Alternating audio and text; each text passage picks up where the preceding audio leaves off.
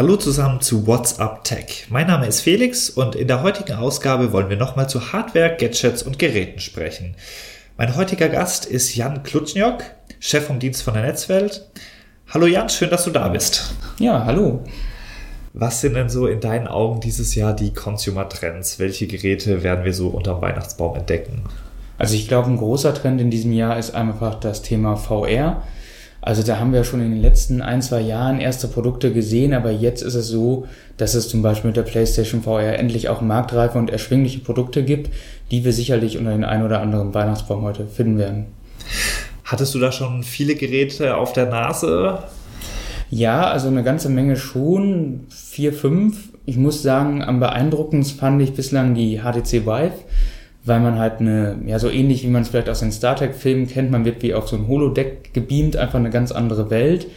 Ähm, Im kleineren Maßstab macht das auch die PlayStation VR, die ich eben erwähnt habe, aber da ist die Grafik halt immer noch nicht so ganz so super und man spielt die meiste Zeit noch im Sitzen, weshalb noch nicht ganz so das Feeling aufkommt, dass man sich wirklich in so einer komplett in der virtuellen Welt auf, äh, hält, aber wenn man den Vergleich nicht hat, glaube ich, als Konsumer, ist man davon trotzdem erstmal beeindruckt. Mhm.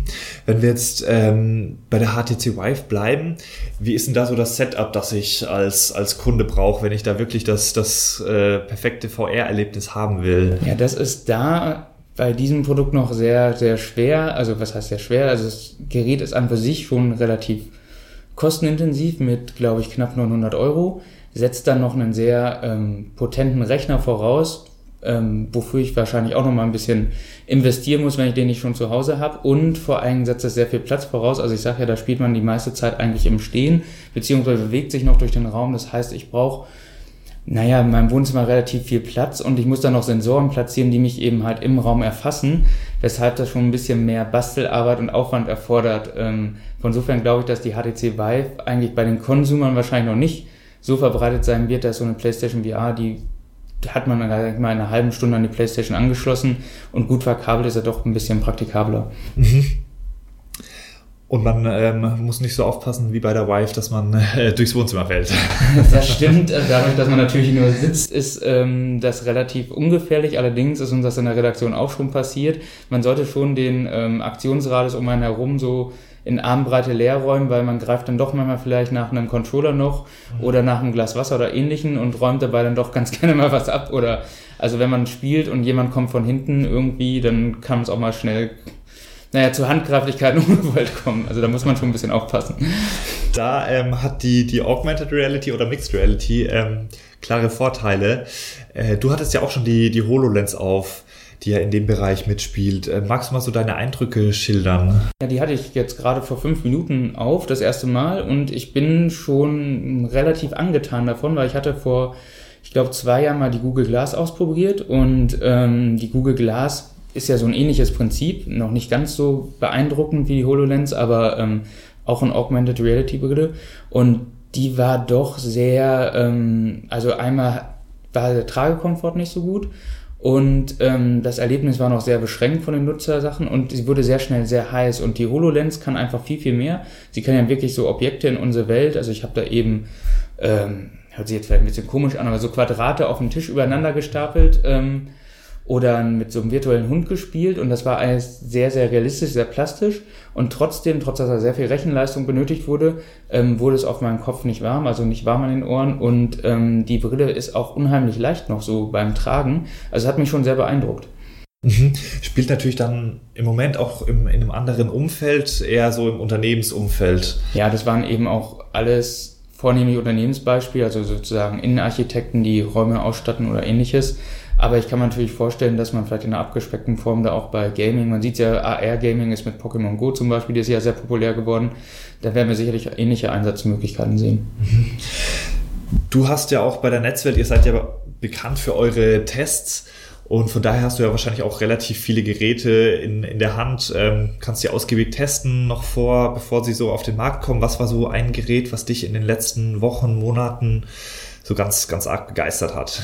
Jetzt aus äh, sämtlichen Bereichen oder noch aus dem VR-Bereich? Aus sämtlichen Bereichen. Also ich muss sagen, was ich sehr, sehr spannend finde dieses Jahr bei Smartphones, was so mein Steckenpferd bei Netzwelt ist, ist dieser modulare Ansatz, den wir ähm, zum Beispiel schon letztes Jahr gesehen haben oder vor zwei, drei Jahren auch erstmals im Prototypenstatus bei diesem Projekt ARA von Google.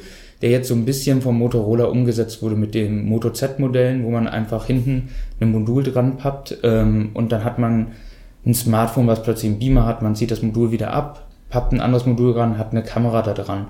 Ähm, das ist schon sehr beeindruckend, vor allem weil es so schnell und leicht geht. Also man kann wirklich während des Betriebes einfach die Module wechseln und den Funktionsumfang erweitern, ohne dass das Gerät jetzt auch unglaublich dick oder schwer wird. Ähm, das fand ich schon sehr spannend, weil ich glaube, das ist eigentlich so ähm, der Weg. Leute wollen heutzutage nicht mehr unbedingt alle zwei Jahre ein neues Smartphone, weil dort der ähm, Entwicklungsschub momentan nicht so groß ist. Aber sie wollen vielleicht mit ihrem Smartphone zwischenzeitlich ein bisschen mehr machen, mal einen optischen Zoom haben oder sowas wie ein Beamer. Und da ist das eigentlich eine ganz nette Idee, dass man da halt so Gadgets noch hinten dran pappen kann. Mhm. Das deckt sich interessanterweise auch mit, mit der Aussage von einem Kollegen, mit dem wir schon gesprochen haben von dir. Das hatte nämlich der Martin Eisenlauer auch so als, als ganz interessanten Trend ausgemacht. Ja, wobei ich mir noch sagen muss, dass aus meiner Sicht das ähm, zwar nett ist, aber momentan halt bringen die Module, die angeboten werden, noch zu wenig Mehrwert für den Preis aus meiner Sicht. Mhm. Also die Kamera kostet, glaube ich, nochmal knapp 300 Euro und bringt aber nicht solche Fotos, wie man für eine 300 Euro Kamera normal im Handel erwarten würde. Und das finde ich halt noch ein bisschen schade, aber ich denke, wenn man da noch ein bisschen Entwicklung reinsteckt, wird das ja auch wahrscheinlich in den nächsten ein, zwei Jahren noch ändern. Mhm so in den letzten Wochen gerade hat man ja auch viel so im Bereich ähm, ja, Consumer-Drohnen, nenne ich es mal, ähm, gesehen. Gab es ja einige Announcements.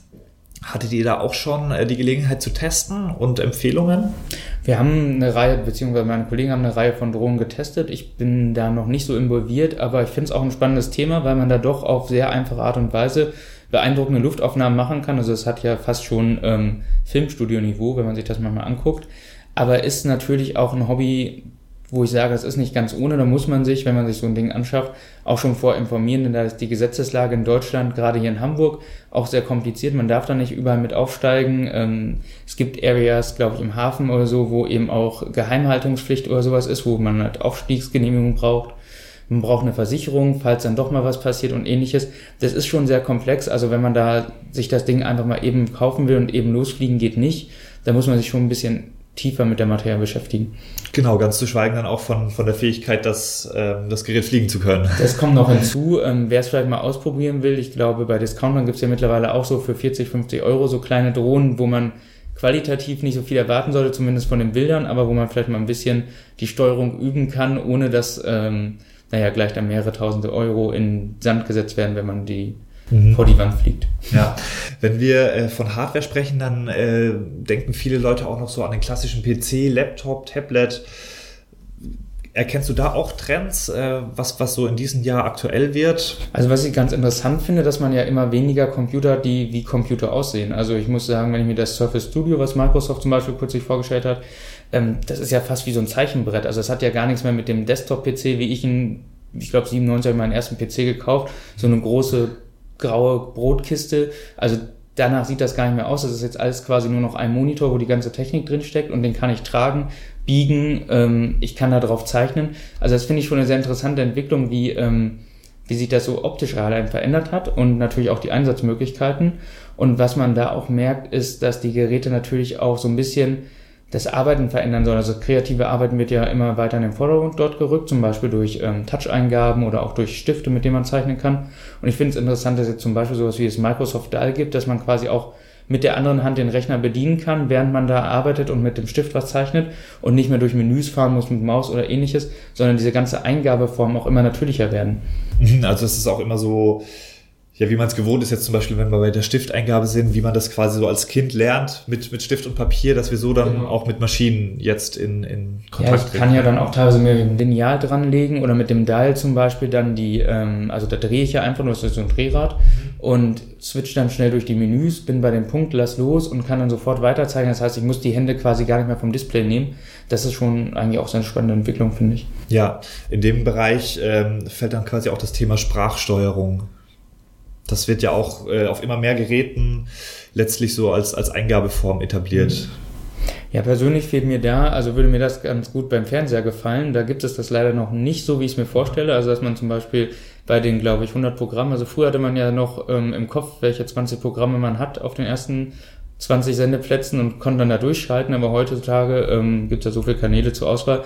Da würde ich mir einfach wünschen, ich sage jetzt mal, ich möchte auf D-Max wechseln oder ähnliches und der Fernseher macht das selbstständig, aber das klappt ja meistens noch nicht. Ja, äh, wenn du mal so in die, in die Zukunft schaust, so die nächsten fünf Jahre, was meinst du, was werden wir mehr sehen, was werden wir weniger sehen, Geräteklassen? Das ist immer schwierig, gerade im Tech-Bereich so, so in die Zukunft zu gucken, in die Glaskugel, aber was wäre so dein Tipp? Also ich könnte mir vorstellen, dass die Geräteklasse, die reine Geräteklasse der Tablets verschwindet, ganz einfach, weil Smartphones immer größer werden, gerade wenn wir da auch an sowas wie flexible Displays denken, dann wird vielleicht auch möglich sein, ein Smartphone zu bauen, was ich bei Bedarf auf Tablet groß ausklappe, um zum Beispiel was zu lesen.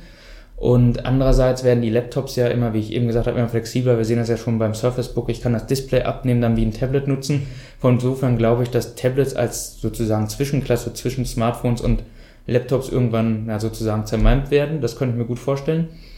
Ähm, vielleicht auch sowas wie E-Reader, dass die auch verschwinden, weil man halt viele Sachen eben auch auf anderen Geräten machen kann und eben die Display-Technologien sich da weiterentwickeln, dass man vielleicht auch stromspannender arbeitet und bessere Lesbarkeit ähm, erzeugt diese zwei Klassen können wir vorstellen verschwinden. Sonst, was man natürlich immer mehr sieht, wer sehen wird, ich glaube, der Umgang mit Technik wird immer mehr natürlicher. Also wie ich halt schon angeführt habe, es kommen neue Eingabeformen. Microsoft hat zum Beispiel Bewegungssteuerung mit Kinect ähm, eingeführt. Das wird ja bei der HoloLens jetzt auch genutzt. Sprachsteuerung ist ja fast schon, man muss ja sagen, ein alter Hut seit Siri. Ähm, denke, das werden wir noch verstärkt und noch viel, viel mehr in einem viel, viel größeren Umfang erleben. Und vor allem die Geräte werden halt auch immer ähm, weniger wie ähm, Technik aussehen, sondern sie werden sich immer stärker in unseren Alltag integrieren. Also ich glaube zum Beispiel beim Fernseher, die Fernbedienung wird wahrscheinlich viel mehr in zehn Jahren einen kleinen Computer drin haben, der eben Sprachsteuerung erkennt oder sowas. Aber wir werden nicht mehr so, ein, so eine klassischen PC, wie ich es vorhin erwähnt habe, im Wohnzimmer stehen haben, sondern immer kleinere Geräte, die immer mehr können. Mhm. Gleichzeitig sieht man ja auch im Angebot, dass es quasi immer mehr Geräte gibt für ganz viele verschiedene Anwendungsszenarien.